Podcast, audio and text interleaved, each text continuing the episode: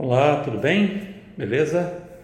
Bom, acabei de passar aí a primeiro round de visita nos pacientes hoje e resolvi gravar aí mais umas dicas para você em função de algumas informações ou pedidos mesmo que eu tenho recebido de vocês. E o assunto de dicas hoje fica por conta das técnicas de preparo antes de você fazer os exames. É, vamos falar de qual tempo que você deve, na verdade, fazer o exame. Quando você está apto para fazer o exame. Bom, no caso dos exames de inglês, eles são mais simples de você avaliar. Tá? Por que isso? Porque enquanto você não tiver feito, pelo menos no caso do TOEFL, três simulados oficiais e tiver obtido a média do, do Visa Screen Certificate, ah, eu não aconselho você a fazer.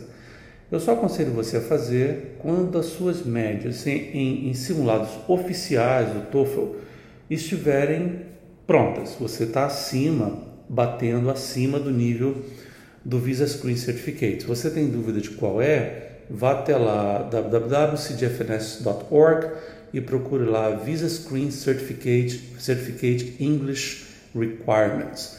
E você então vai ver qual é a média que você precisa no exame de, de inglês, o speaking ou uh, uh, e outra parte, né?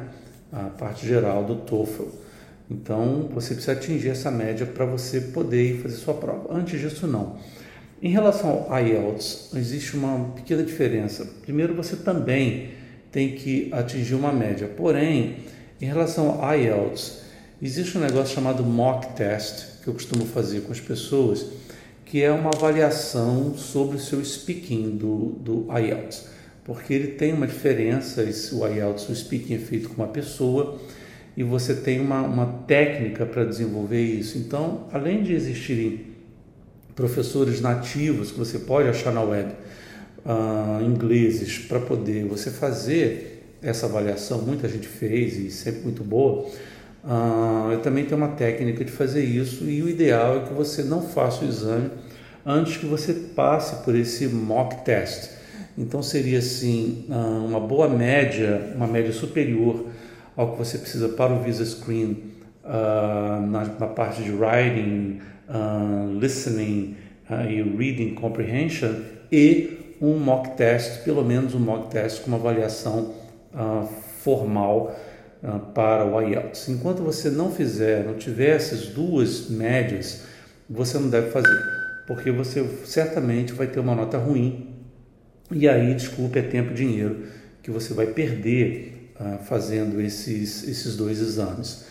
Em relação ao NCLEX, a coisa é um pouco diferente. Eu costumo dizer que o NCLEX você perde muito quando você vai e senta lá no test center a pessoa fica muito nervosa, tem assim uma, uma, uma, pressão muito grande que você coloca em cima de você, então tudo isso joga contra você.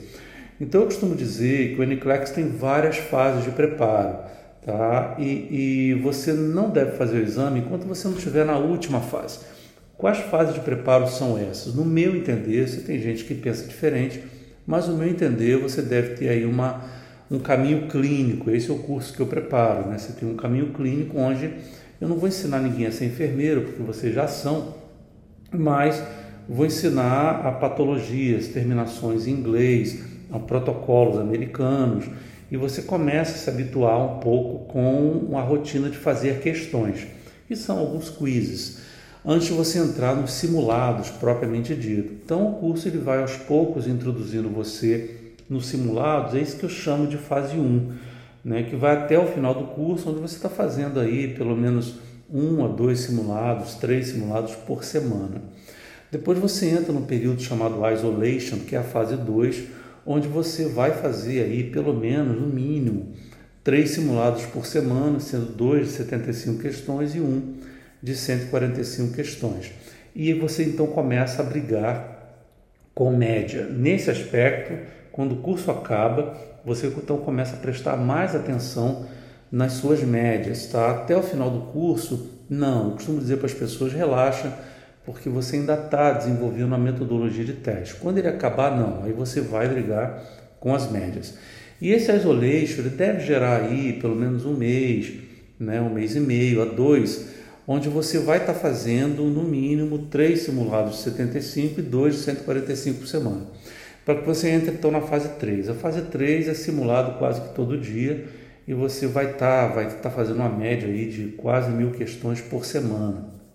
Ao final do curso, eu estou falando aí um intervalo de seis a sete meses, você então vai ter feito pelo menos duas mil ou três mil questões, onde você aprende as técnicas, o que fazer, o tempo de prova e tudo mais. Nesse ponto, o ICLE ajuda muito.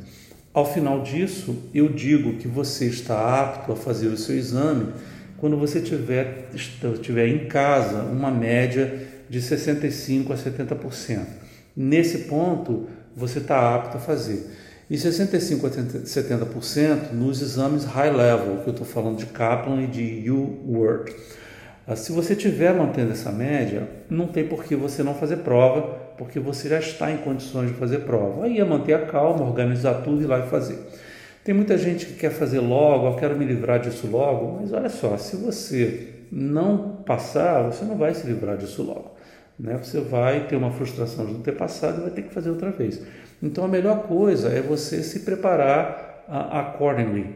E o recado final é o seguinte: não passar nos exames até certo ponto é normal, tá? Não fique preocupado com isso não. Há, pessoas que não passam e ficam, ah, o mundo caiu. Não, não, não. Ah, não passar é normal, porque é, é, os exames de inglês são, são exames em língua diferente. Ah, os exames de NCLEX é nursing do tipo que você não está acostumado a fazer e fazer prova em outro departamento. Então, ou seja, um bom preparo dá para você um, uma boa saída na hora de você fazer os seus exames. Então, menos ansiedade, porque eu acredito que a ansiedade você vence ela com o preparo ah, técnico, psicológico e emocional. Então essa, essas médias elas servem para dar a você o preparo psicológico e emocional que você tem que ter para chegar no dia da prova e executar as suas médias. Tá ok? Então, tudo isso é uma, uma forma de você saber o tempo mais ou menos exato que você tem para fazer os seus exames. Então, fica aí o Dicas de hoje. Um abraço a todos, fique com Deus e vamos nessa. Tchau, tchau.